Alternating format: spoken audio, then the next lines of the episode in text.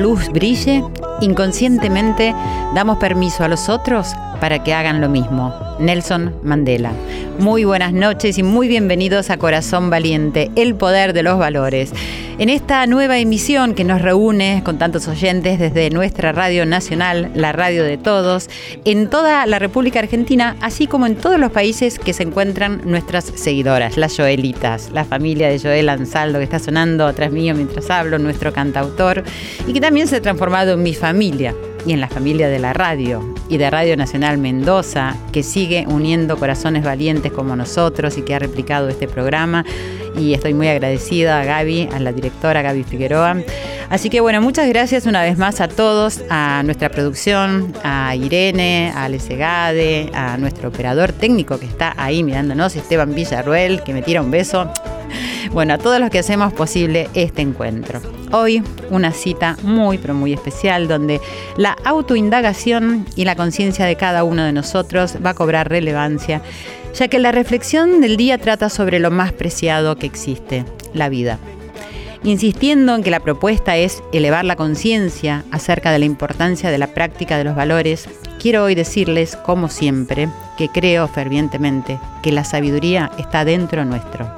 Y por eso es que insisto en que nos preguntemos, en que miremos hacia adentro para encontrar la verdad, la paz, el amor, la rectitud, la no violencia. Hoy quiero recordar que más allá del comportamiento de cada uno de nosotros existe una legislación que promueve el orden, que nos exige cumplir con deberes, que nos protege y nos cuida, o al menos debería, una legislación instrumentada por organismos competentes que fundamentan la moral, la ética y las buenas costumbres dentro de las sociedades. Y esto determinaría que vivamos de manera civilizada, al menos esa es la idea. Pero no nos olvidemos nunca que siguen siendo los individuos los que constituyen las instituciones, los organismos, los que votan las leyes, los que proponen, desarrollan y promulgan. Así que siempre, siempre por delante de todo, está la conciencia de cada uno de nosotros como factor determinante de lo que sucede. ¿Cuánto y cómo pueden influir las voces de los ciudadanos a favor o en contra de una ley? ¿Cuánto pueden tenerse en cuenta las iniciativas de ley que se presentan? ¿Cuánta conciencia tenemos de lo que pedimos, argumentamos y queremos? ¿Cómo defendemos nuestro sentir, nuestros derechos? ¿Y cómo enfrentamos el debate? Y hoy todos estos interrogantes van hacia un tema candente desde hace años, que es la vida y el aborto. ¿Es acaso la coherencia quien puede ayudar a encontrar un camino conjunto para el bien de la humanidad que contemple la diversidad de situaciones que pueden llevar a interrumpir y finalizar un embarazo sin que esto sea un delito? La legislación sobre el aborto en el mundo es muy diversa, desde el libre acceso al aborto en servicios sanitarios públicos gratuitos hasta la penalización con años de prisión para las mujeres y quienes practican el aborto inducido. Por lo tanto, la práctica del aborto, entendido como aborto inducido o interrupción voluntaria del embarazo, está sujeta al ordenamiento jurídico vigente en cada país, en el que puede recogerse como derecho o como delito penalizado. Damos comienzo así a nuestro corazón valiente con todas estas preguntas y con la invitación habitual de percibir ahora cómo entra y sale el aire por la nariz. Percibí tu respiración y en ese silencio y en esa calma, escuchar el latido de tu corazón. Estamos vivos, presentes, conectados en nuestros corazones, no lo olvidemos nunca, sin juzgarnos, cada uno de nosotros con el derecho a reflexionar, explorar descubrir lo mejor de cada uno de nosotros. Les pido como siempre que me escriban y me cuenten sus reflexiones. Arroba nacional AM870, arroba Silvia Pérez es mi cuenta de Instagram y de Twitter. También me pueden seguir en mi fanpage Silvia Pérez, sitio oficial, o nos pueden escuchar por Cablevisión en el canal 955 o DirecTV en el canal 976. Ya volvemos con Corazón Valiente. Silvia Pérez en la radio de todos. Corazón Valiente.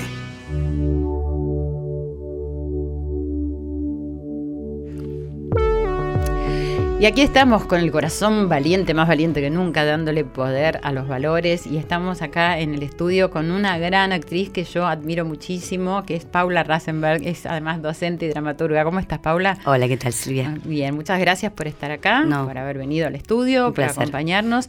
Eh, está llegando Cecilia Dopaso también, actriz, guionista y directora, y ellas están en representación del colectivo Actrices Argentinas, que en este mismo momento Paula nos va a contar qué es y cómo su y que tiene relación con la legislación del aborto.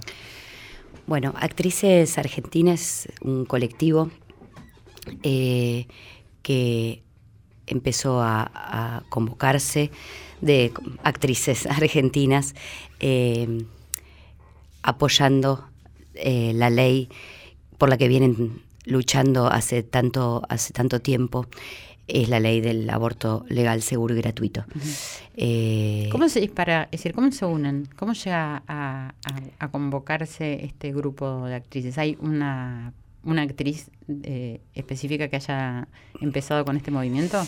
Mira, la verdad es que, bueno, a mí me llegó la convocatoria eh, por las redes, ¿no? Por WhatsApp. de repente me llegó, claro, la, la convocatoria pidiendo a su vez que eh, sumáramos a todas las actrices eh, conocidas, más reconocidas, menos reconocidas, que estuvieran interesadas en sumarse y empezó siendo un grupo que se fue no, de pocas, se fue armando 200, 400, ahora no sé cuántas cuántas somos. Sí, muchísimas. Eh, por los mensajes se nota. Sí, sí, sí, sí, eh, y es, bueno, es muy, es muy, muy fuerte y muy convocante y contagioso el trabajo de, tantas mujeres. A vos particularmente, más allá de, que seas actriz y, decir, ¿qué, ¿qué es lo que te moviliza y te hace unirte a este, a este movimiento, a esta lucha? ¿Qué es lo que sentís? Porque acá en realidad eh, aceptamos las voces de todos y es importante decir desde el corazón qué es lo que nos pasa, porque viste que a veces eh, la manifestación de, la, de las luchas eh, tergiversan un poco el sentido de, los objetivos. Entonces, eso es lo, más importante, ver qué, qué sentís. Yo, como mujer, siento que que tengo, tengo un hijo de, va a cumplir cuatro años, siento que, que la maternidad, eh, la elección de la maternidad o la, elección de, no maternidad es, un, es algo muy, muy fuerte, muy contundente eh, para la mujer. Y, muchas veces eh, la mujer cuando no desea tener un hijo por las razones que fueran, ¿no? obviamente primero están las, las terribles, ¿no? Las, las, las violaciones, las económicas, el no puedo, el ya tengo muchos hijos, el no puedo, hasta las, las, las otras que, que, que si querés eh, me tocan más, como eh, me preguntabas, ¿no? En, esta, en esta, decir, bueno, deseo, no deseo, en este momento, es el momento de acompañar. Eh, a, un, a, un, a un niño o una niña que crece. Creo que eso es algo Mm, muy fuerte, es una decisión muy personal de la mujer y, es algo que, que, muchas veces no es este, oído, ¿no? Mm. Y, yo me sentí muy convocada por esta, por esta llamada de decir vamos, a vamos a defender el, el derecho de la mujer a toda costa. Sí, tal cual. Fue una llamada como muy interna eh, y muy poderosa. ¿Y, cómo crees que están siendo escuchadas, que estamos siendo escuchadas? Yo creo que, que tiene una está teniendo como un como una ¿no? una bomba de, explosión de repercusión no que eh, de que estamos empezando a ser escuchadas mucho, ¿no? Que esto empezó a tener mucha repercusión. Eh, no solo en los medios, sino en, a partir de los medios, sí, porque, porque es lo que tenemos todos, ¿no? Ya sea por, por, por Facebook, eh, Instagram, la tele, la radio, pero se empieza a hablar de algo que, que no se hablaba. Uno empieza a hablar con sus amigas, con su, bueno, con sus, con sus madres, con sus conocidos. Los hombres empiezan a hablar de esto, y esto es muy importante. Claro que parece, es decir, no solo estaba prohibido realmente, sino que estaba prohibido de, de, poder charlarlo, y que de sigue expresarlo. Siendo tabú, que sigue siendo tabú, que las mujeres seguimos eh, ocultando, todas tenemos, eh, ya sea personalmente o en nuestra, en nuestra eh, nuestra, nuestros vínculos más cercanos, gente que tiene, que, que, que, realizó abortos, entonces es algo que no se habla, ¿no? Desde madres. O, que se habla como decir, en un secreto, que se habla en secreto. con un sufrimiento que, está como ahí adentro y que no se puede sí, que tiene el plus de la, de la, que tiene el plus de la de la acusación, de, la, vergüenza, del tabú, de, de, es, de es algo que no se debe hacer y no se debe hablar y un montón de cosas que están empezando a salir a la luz y es muy poderoso eso. ¿Y te pasó, te pregunto porque a mí me pasó, de preguntarme, porque en esta, eh, en esta costumbre de tenerlo eh, oculto, tapado, el tema eh, de hablarlo con tus amigas, con tus hermanas, decir, con mi madre ni siquiera hablarlo, cuando empiezan a levantarse las voces, a mí me pasó de preguntarme qué siento y, y, qué me pasa en relación a eso. Yo no sé si me lo había preguntado en algún momento. Es como que tenía como una, una visión de que, bueno, creía esto, pero preguntármelo íntimamente me lo hizo preguntar este movimiento que hay y esta lucha que está saliendo a la luz. Eh, todo el tiempo, todo el tiempo uno se pregunta y, y, no para de, de, tener nueva información, de testimonios, de gente, de mujeres y mujeres. Este, se, está, se está armando un, un, una serie de Está entrando Cecilia Dopaso, que ya anunciamos. Hola, ¿cómo estás? Una serie de testimonios, em, de testimonios eh, de, mujeres que cuentan su, su experiencia ¿no? de, aborto y son cosas que uno todo el tiempo le están le está trayendo las, todas las realidades, distintas realidades, eh, con cosas concretas, porque se habla ¿no? de 522 mil este, muertes por abortos clandestinos, y son números que uno dice, ¿cómo 522 mil? ¿Qué? Es, es terrible, es terrible, es inimaginable. Yo hablaba con mi pareja, de, uno está todo el tiempo compartiendo y decía, sí, son 10 estadios de fútbol llenos. Eso es, entonces es como, bueno, eh, obviamente es, es, esto lo que está removiendo y, y es fabuloso. Vamos a introducir a Cecilia, ¿cómo estás?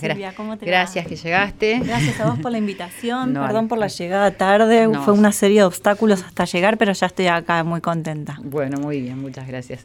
Eh, agradecida, y estábamos hablando, le estaba preguntando un poco a, a Paula cómo había surgido lo de actrices argentinas, pero más que nada, sobre todo en este programa que vos ya estuviste alguna vez, en Corazón Valiente, que nos ocupamos de ver qué nos pasa dentro nuestro. Quería preguntarte a vos también, es decir, cómo te sentís personalmente con, eh, con esto de haberte unido a esta lucha y en forma personal, ¿qué te está pasando?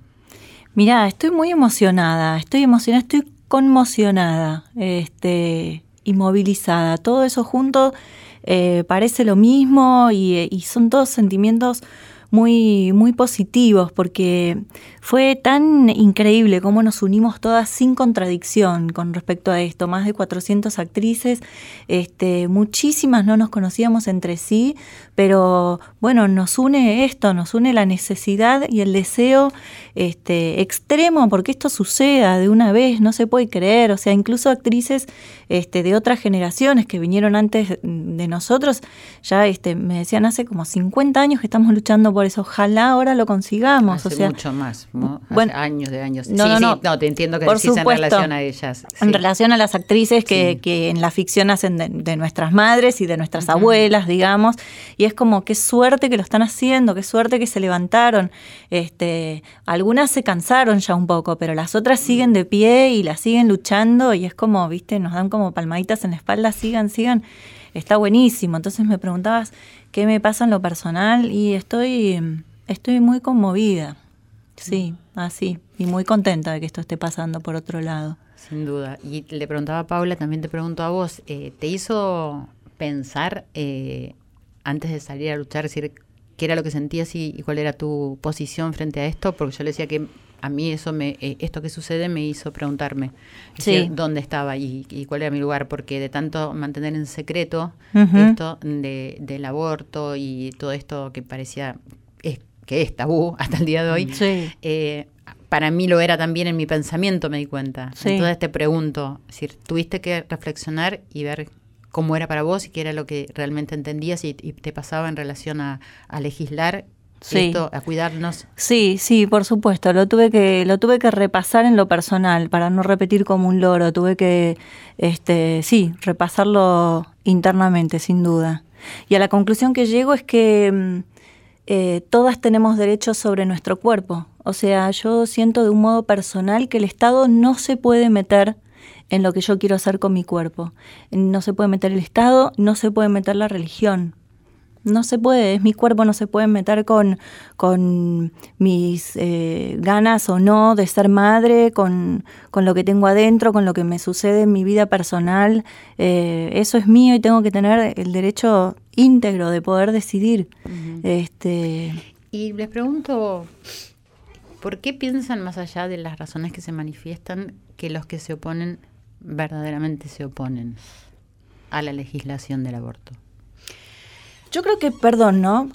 Pero creo sinceramente que, mm, que no hay que desacreditar a la gente que se opone. Yo mm. creo que hay un fundamentalismo y un fervor a veces entre nosotras mismas, incluso entre las compañeras que estamos este, en este colectivo de actrices, que nos lleva a ponernos un poquito fundamentalistas por algún, por algún lugar. Y yo creo que eso no está bueno, porque eso deslegitima este, nuestro, nuestras razones, ¿entendés lo que quiero decir? La gente que, piensa diferente no es gente que no es inteligente. Cree, cree verdaderamente en lo que cree y, y, bueno, y en lo que dice y en su lucha, al igual que nosotras, digamos. Este, la diferencia es que yo creo que no se puede decidir por el otro. O sea, los que están en contra no tienen por qué abortar, ¿entendés? Pero no nos pueden prohibir a nosotras tener la emancipación sobre nuestro propio cuerpo. Si yo no les impongo nada a ellos, ¿por qué ellos me van a imponer algo a mí, digamos? Sin duda. No, igual te preguntaba, y te pregunto a vos, Paula, porque yo siento que en el fondo hay una, una cierta eh, coincidencia en lo que se quiere, pero que en la prédica, es decir, hay como un enfrentamiento, una confrontación a la que quizás estamos acostumbrados eh, en distintos campos de la vida. Pero cuando uno escucha, es decir, eh, yo escucho que se está diciendo que no por ahí a determinado grupo, pero en el argumento están llegando a la misma conclusión, o sea, porque todos están hablando de, de cuidarnos, de cuidar la salud de las vidas, nadie está hablando de, de matar, estamos hablando de los derechos de cada individuo a, en esta vida, ¿no? Y que tiene que ver con las circunstancias en las que vivimos, porque uno no es solo, o sea, no es que estamos solos, sino que vivimos en una sociedad, en un estado, y de acuerdo a las circunstancias en las que vivimos, de educación, de salud, de, de muchísimas disciplinas, sucede esto. ¿Qué pensás, Paula? Sí, eh, yo creo que como, como todo eh, debate siempre uno ayuda a abrir la mirada, ¿no? abrir la mirada. Yo creo que esto nos... Hay algo que está, que, está invisible y que de repente se hace visible. Y es una realidad de que el aborto existe como decía recién Cecilia, yo no, no puedo, no es que nadie va a obligar a nadie a, interrumpir el embarazo, no, es, pero esto sucede, es una realidad, este, eh, y, por supuesto hay que mejorar la, educación sexual para que, para que no ocurra, digamos, para que todos, todas las mujeres estén informadas sobre la anticoncepción, pero sigue sucediendo porque hay muchísimas razones por las cuales un embarazo este, sucede. Eh, entonces, y, los abortos existen. Entonces, esto es real, ¿no? Como decía Darío, la otra vez, Stachten, me- Sí, es imposible ese apellido, decía, eh, Pero se está haciendo conocido, pero el apellido sí, es difícil. Claro, es imposible. Tan ejemplar esa exposición. Yo la, la cito no, siempre. Más allá ¿no? de, la- de las creencias religiosas, no podemos meternos en la metafísica, tenemos que meternos, esto es político, pero en el sentido de no político partidista, sino es una decisión este, social y de Estado, decir, ¿qué pasa con todo esto y co- con toda esta gente? Porque el aborto existe, Claro. sucede. Entonces, Y no va vas- a dejar de existir. Y no va a dejar de decir, existir, Ya sea con una legislación o sin la legislación que corresponde. las Entonces, mujeres están muriendo. Entonces, Claro. esa, eso es lo que tenemos que, que recoger y hacer algo. Y más allá, obviamente, está la decisión este, personal eh, de la mujer, de deseo o no deseo. Claro, claro. Eh, y esto creo que sigue siendo un camino a recorrer, ¿no?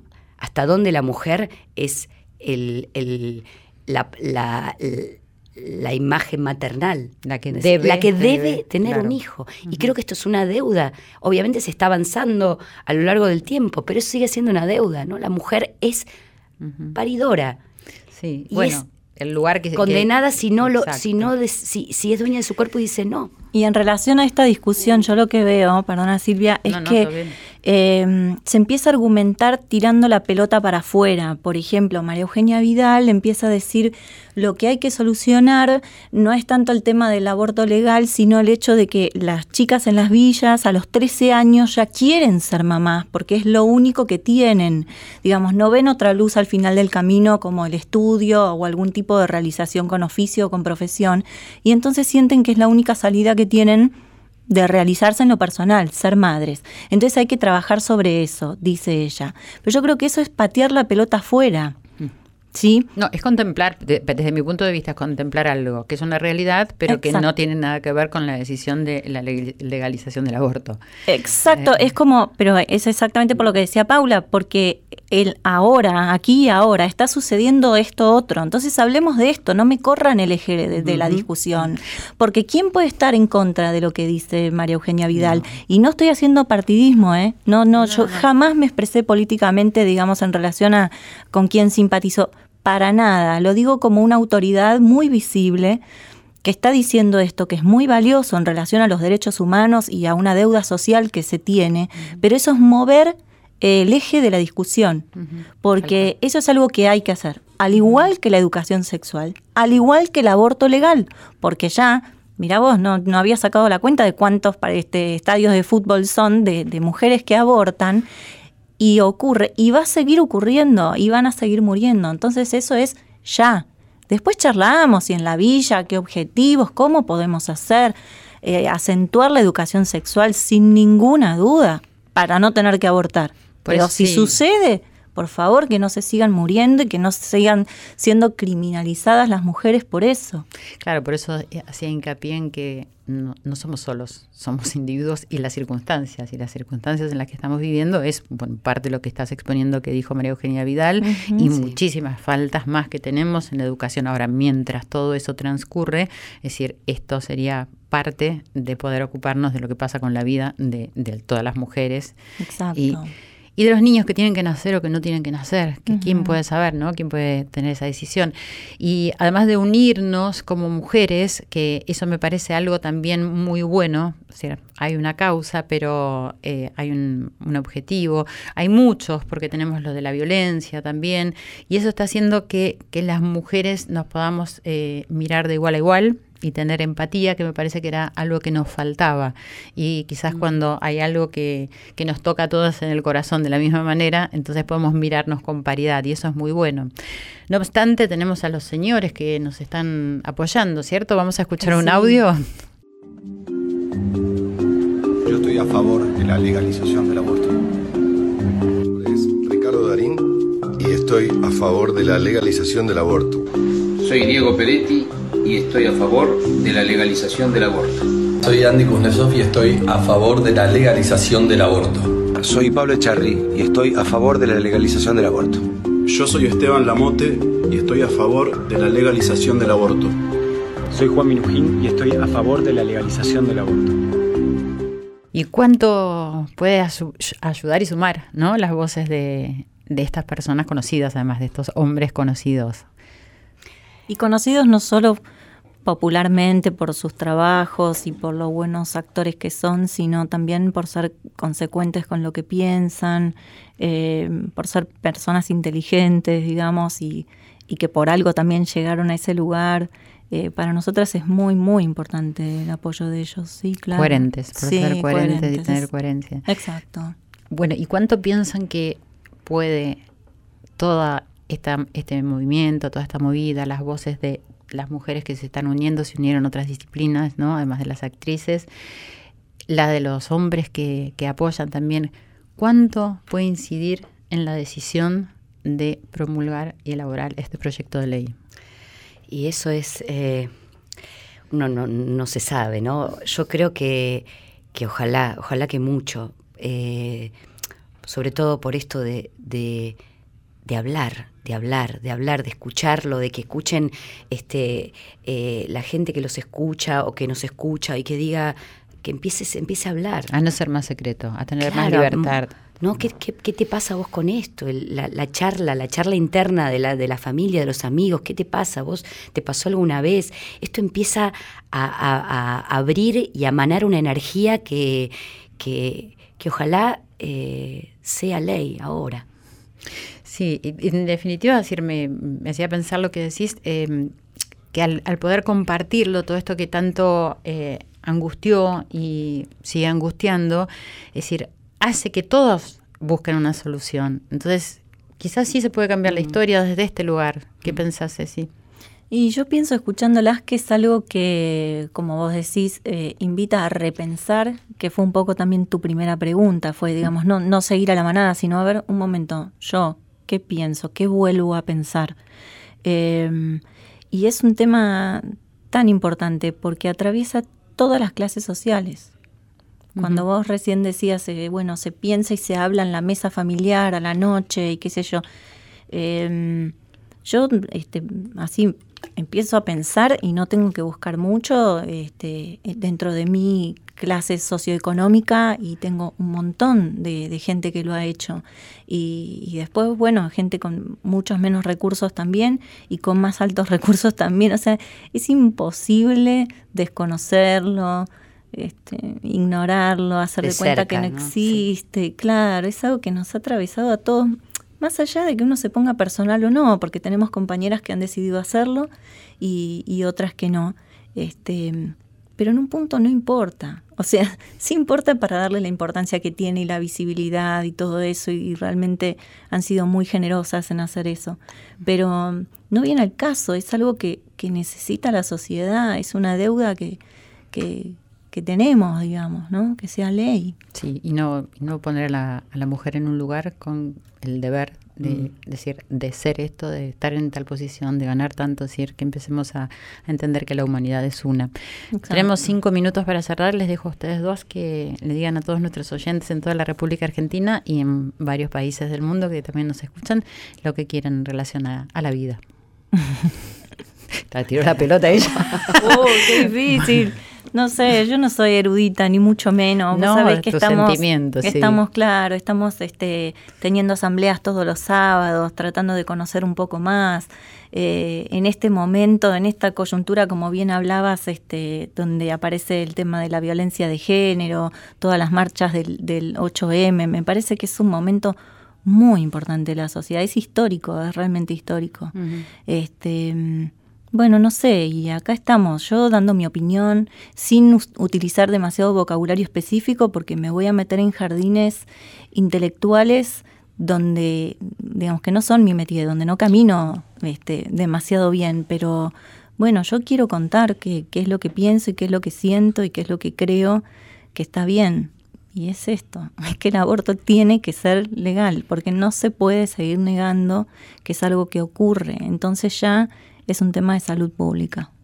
Bien, Pau. Sí, cuando, cuando me convocaron del programa, eh, mi primera reacción fue, bueno, hay compañeras mucho más preparadas para estar acá eh, en cuanto a, al compromiso con la lucha y, y al datos, terminología, eh, información, ¿no? Pero vos me dijiste, no, quiero que estés vos y, ahora entiendo, digo, creo, creo que que es algo muy que es personal, ¿no? Desde, desde el fondo de cada uno y desde el fondo mío eh, siento que es muy importante esto, eh, que es muy importante para las mujeres, para los hombres, para los niños, eh, para, las, para todos, para que el amor siga, siga siendo lo más importante en la vida. Es muy importante esta ley, ojalá, ojalá sea. Gracias, les agradezco y por eso eh, las convocamos porque estamos hablando desde el corazón y porque no hace falta tener términos específicos ni saber demasiado, sino que la sabiduría estamos convencidos que está dentro nuestro y estamos hablando desde ese lugar y eso es lo que le llega a la gente y eso es lo que vale. Gracias. Gracias a vos, Silvia, un placer como siempre. Gran placer. Igualmente. Gracias. Ya volvemos con más Corazón Valiente. Corazón Valiente, segunda temporada en Nacional. Silvia Pérez en la radio de todos. Corazón Valiente.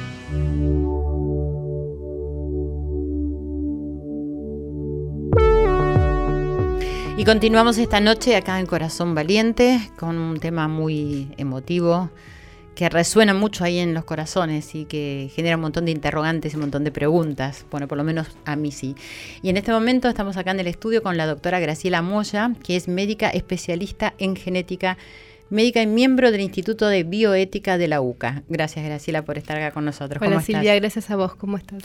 Bueno, acá preguntándonos muchas cosas en relación a la vida, mm, al aborto, a si hay que legalizarlo, cómo es esta legislación, cómo es este proyecto que se ha presentado.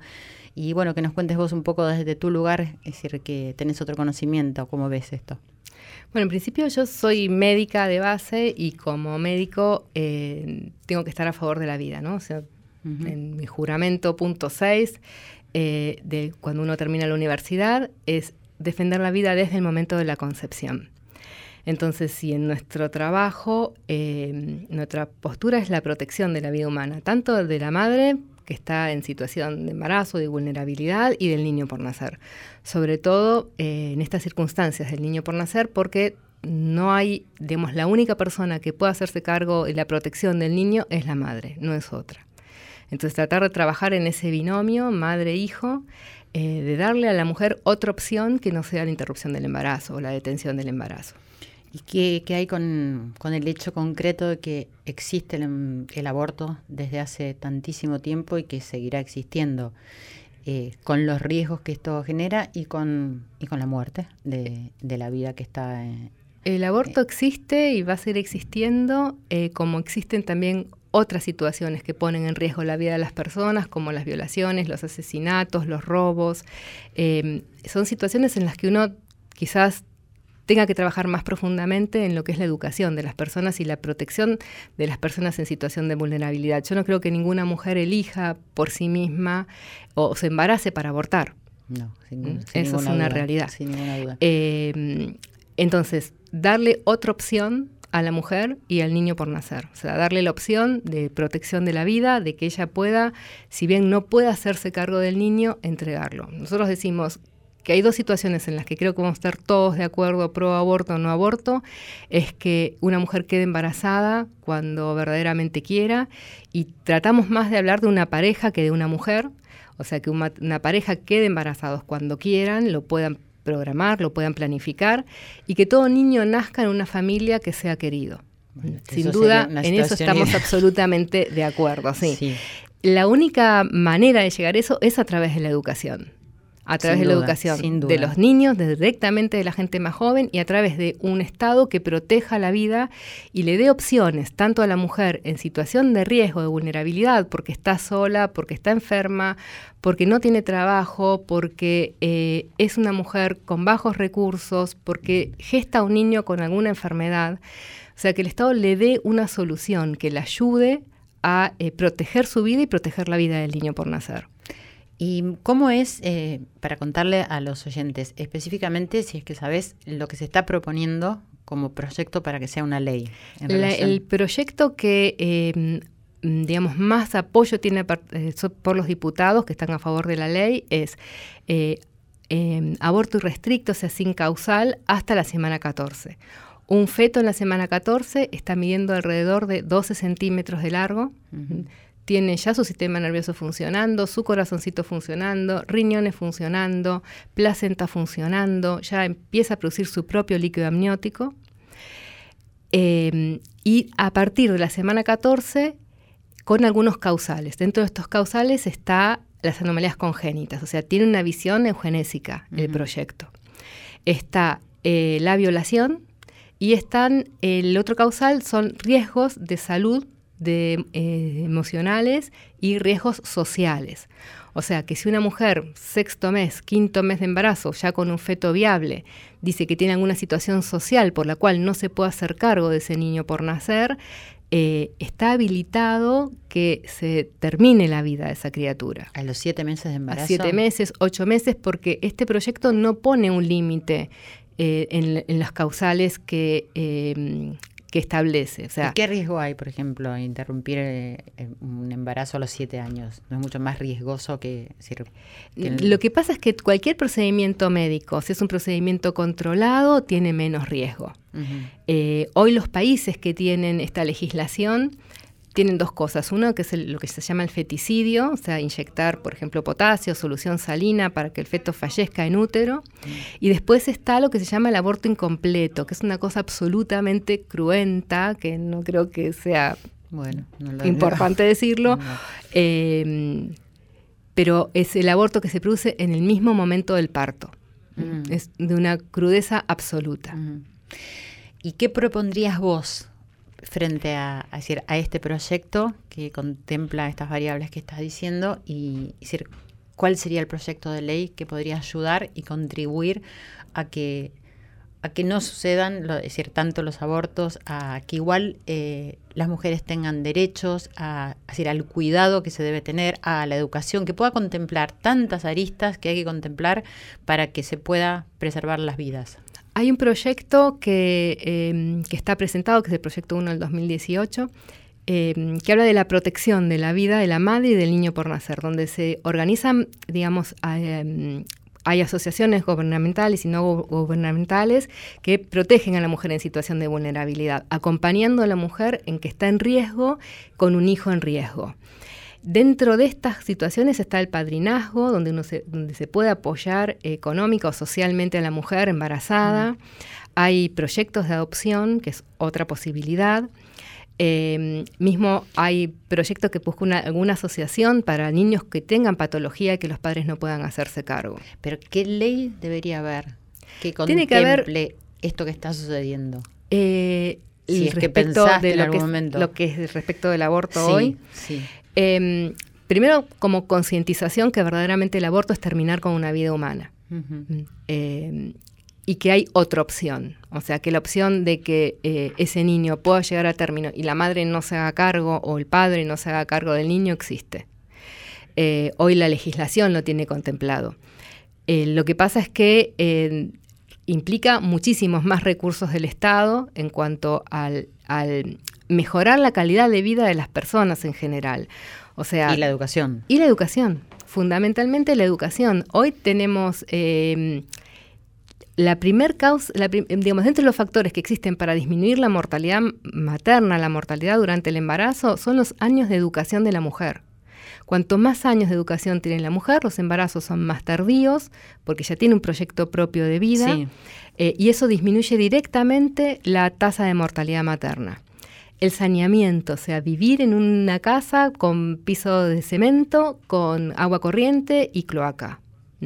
Y el sistema de salud que esté cercano al domicilio. Yo hice guardias durante mi practicantado en Subizarreta, en Devoto.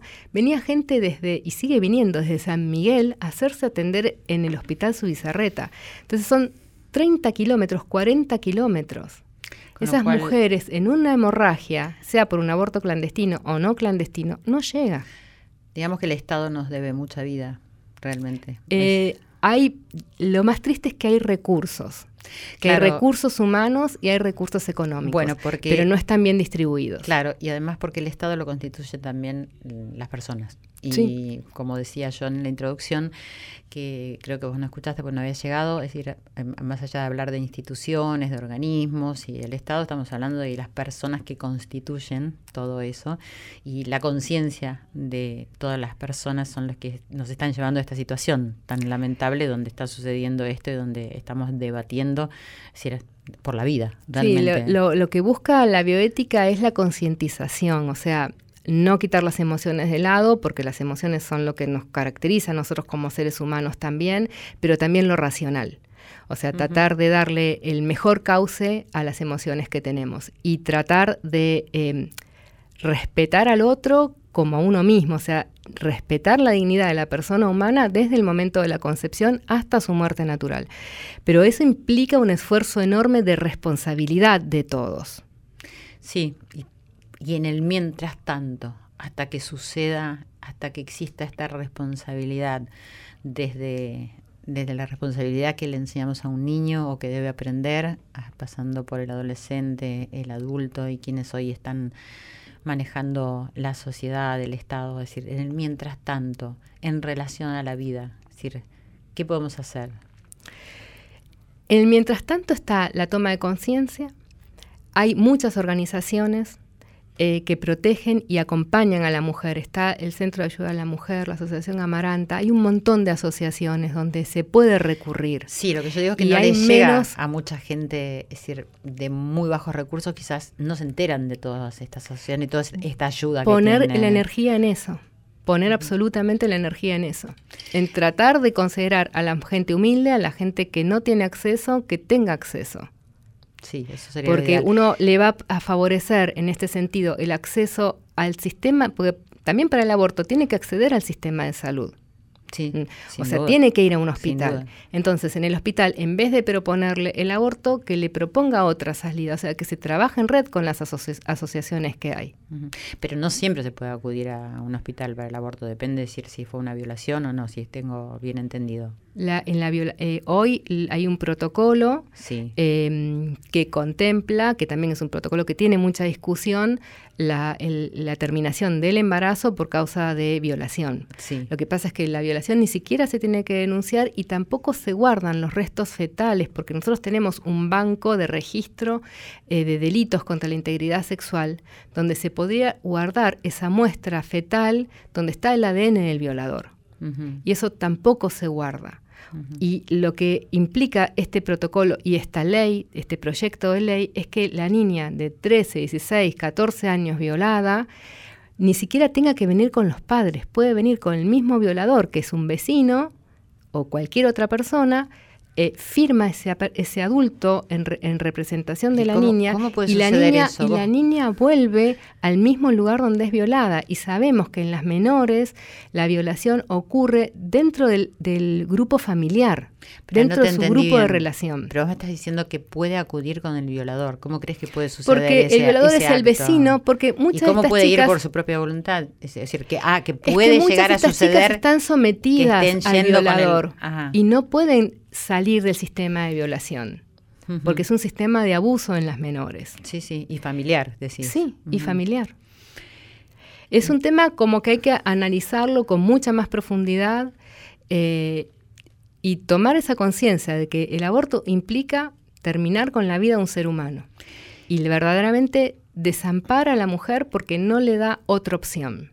Te entiendo. Eh, te pregunto, aunque creo que ya sé tu respuesta, eh, que hay de estas voces de todas las mujeres que piden el derecho a hacer con, sus vidas y con sus cuerpos lo que quieren.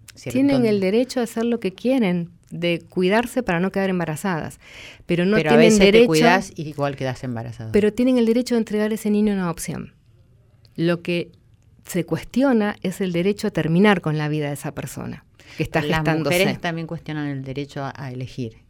Sí, pero bueno, en la entrevista anterior decían, no queremos que el Estado se meta en nuestro cuerpo. Pero bueno, recurren al Estado para que el Estado se meta en su cuerpo y termine con la vida de ese niño por nacer.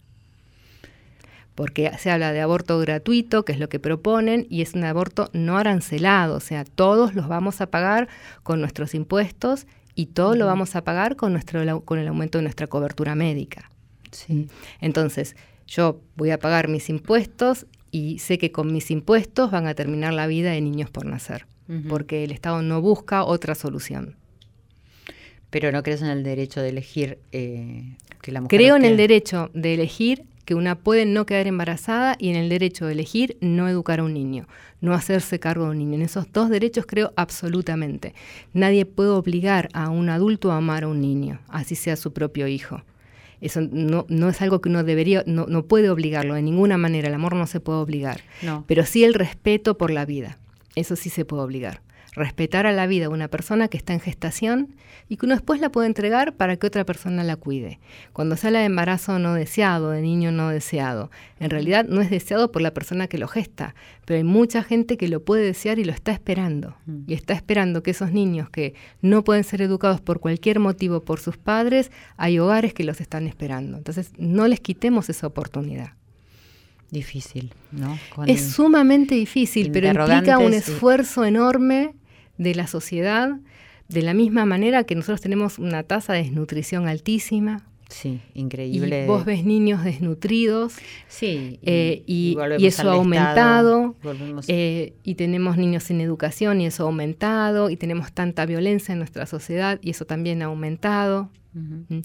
Entonces, bueno, busquemos darle una vuelta a todo esto, de ser una sociedad más humana, más protectora eh, y concientizar a los jóvenes que no hay que quitar la de la sexualidad el amor.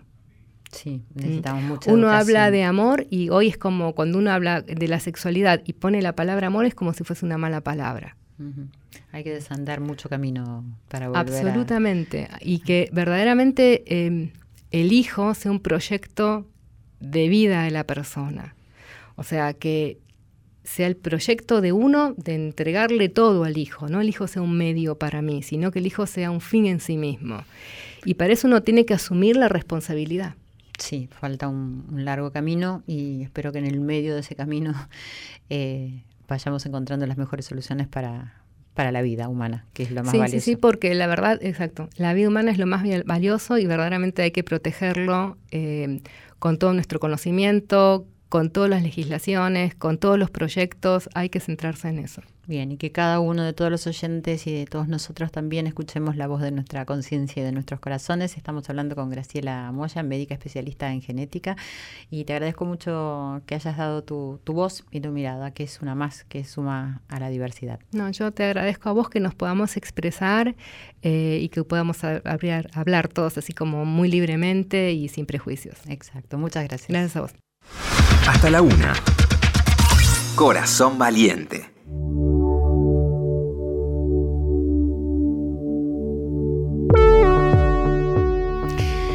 Uf, acá estamos en nuestro corazón valiente que late fuerte, fuerte, fuerte.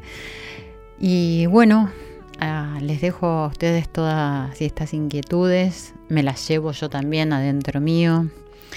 La vida, la vida, lo más preciado que hay, la sociedad que conformamos, las familias que vamos conformando, que hacen esta sociedad y que hacen las naciones y que hacen este mundo y que está caminando y dando muchos tropiezos, que se encuentra con muchas piedras y que tratamos de hacer lo mejor que podemos y, a veces nos cegamos con, con algunas intenciones, a veces no nos preguntamos tanto dentro de los corazones y después lo ponemos eh, en el intelecto. Bueno, eh, vayamos por, por la vida, vayamos a, escuchar el latido de nuestros corazones, miremos a quienes tenemos al lado nuestro y si estamos solos, mirémonos adentro nuestro y démonos cuenta que es muy valioso este presente, esta vida y que de este presente va a ser el futuro para nosotros, para cada uno de nosotros, para los niños, para todos. Y no nos olvidemos nunca de lo que dijo Nelson Mandela. Cuando dejamos que nuestra luz brille, inconscientemente damos permiso a los otros para que hagan lo mismo. Esto ha sido Corazón Valiente en el día de hoy. Nos volvemos a encontrar la semana próxima y nos despedimos con Ilegal de No te va a gustar. Mucho en qué pensar. escondes del mundo que no es el mundo que te vio jugar. Decisión a tiempo que cambia tu vida.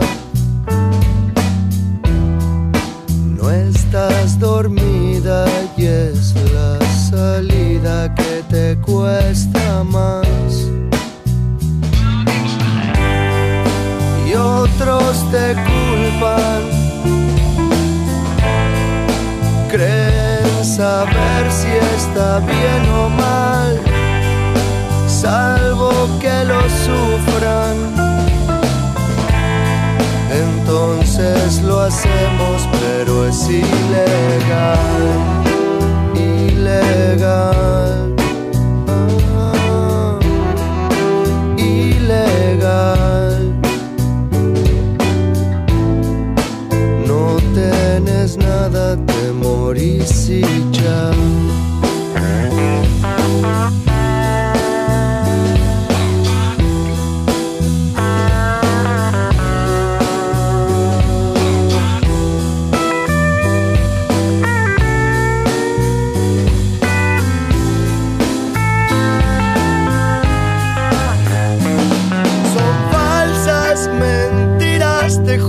juzgan, te miran. Hipócritas al opinar. Defienden su mundo que no es mi mundo, que no es real. Y ellos te culpan creen saber si está bien salvo que lo sufran. Entonces lo hacemos, pero es ilegal, ilegal, ah, ilegal. No tienes nada, te morís ilegal.